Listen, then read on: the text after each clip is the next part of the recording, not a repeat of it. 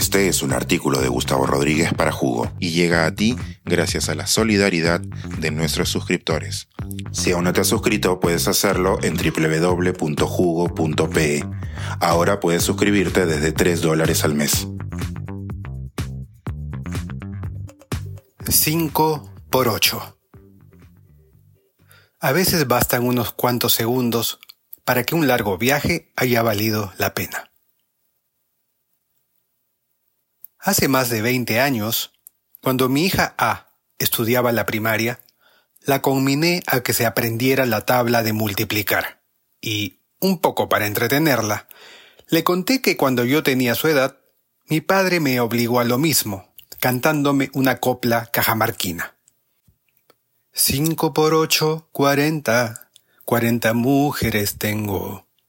Contigo son cuarenta y uno, y a ti solita te quiero. Recuerdo que por esa época, A, sus hermanas y yo acordamos un ritual por el cual cada una de ellas debía elegir individualmente un lugar de la ciudad para que pasáramos un rato sin que sus otras hermanas supieran cuál era. Es decir, un lugar secreto entre padre e hija, y una costumbre que se perdió cuando crecieron.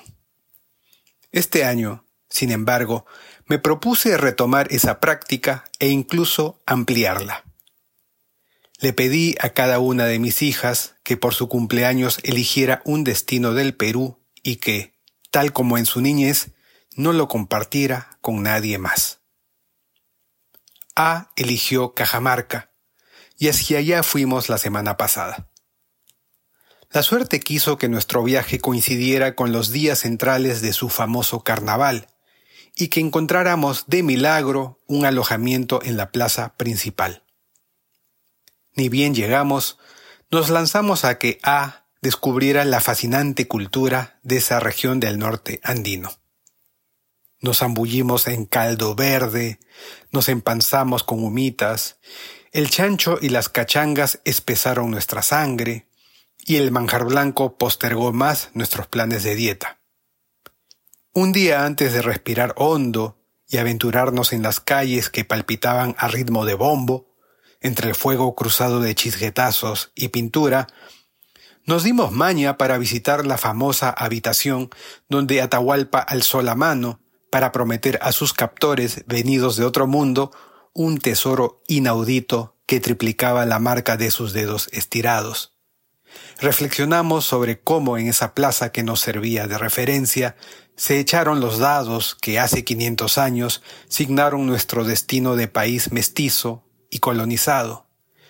Visitamos un par de esas hermosas iglesias barrocas en donde las arañas afrontan infinitos laberintos.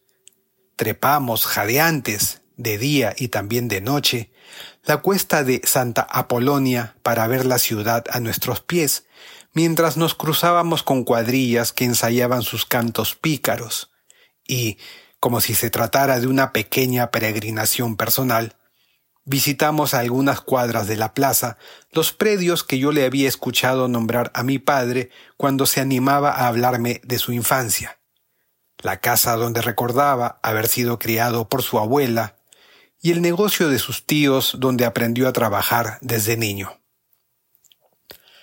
Cuando se trata de aventurarse, A y yo somos los menos audaces de nuestro clan.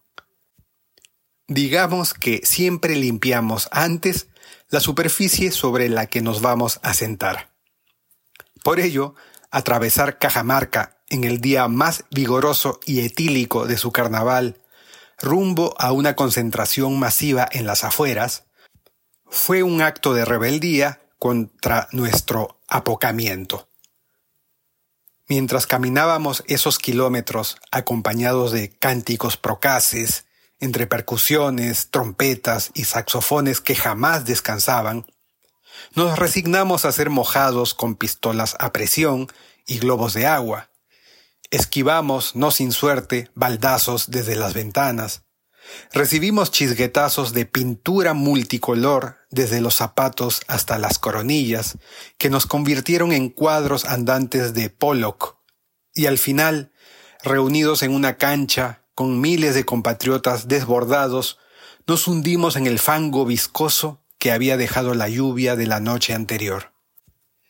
Menos deslumbrante que el desfile de comparsas que vimos de cerca, gracias a nuestro hospedaje en la plaza, fue nuestra visita a la comisaría debido a un incidente lamentable. Pero ni siquiera esas horas entre policías y prójimos enmarrocados le quitará nunca el brillo a los recuerdos que me traje con mi hija. Me refiero a uno en especial. Una tarde fuimos en un bus a esa hacienda en la que, tras ser llamadas por su nombre, las vacas desfilan obedientes al lugar que les corresponde en el establo. Tras la visita, regresamos al bus y cruzamos la verde campiña rumbo a las cascadas de Yacanora. El día se apagaba y seguramente veríamos al agua convertirse en espuma gracias a unas últimas partículas de luz.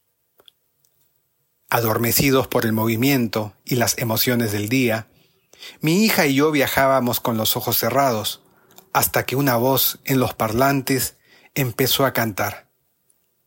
Cinco por ocho, cuarenta, cuarenta mujeres tengo.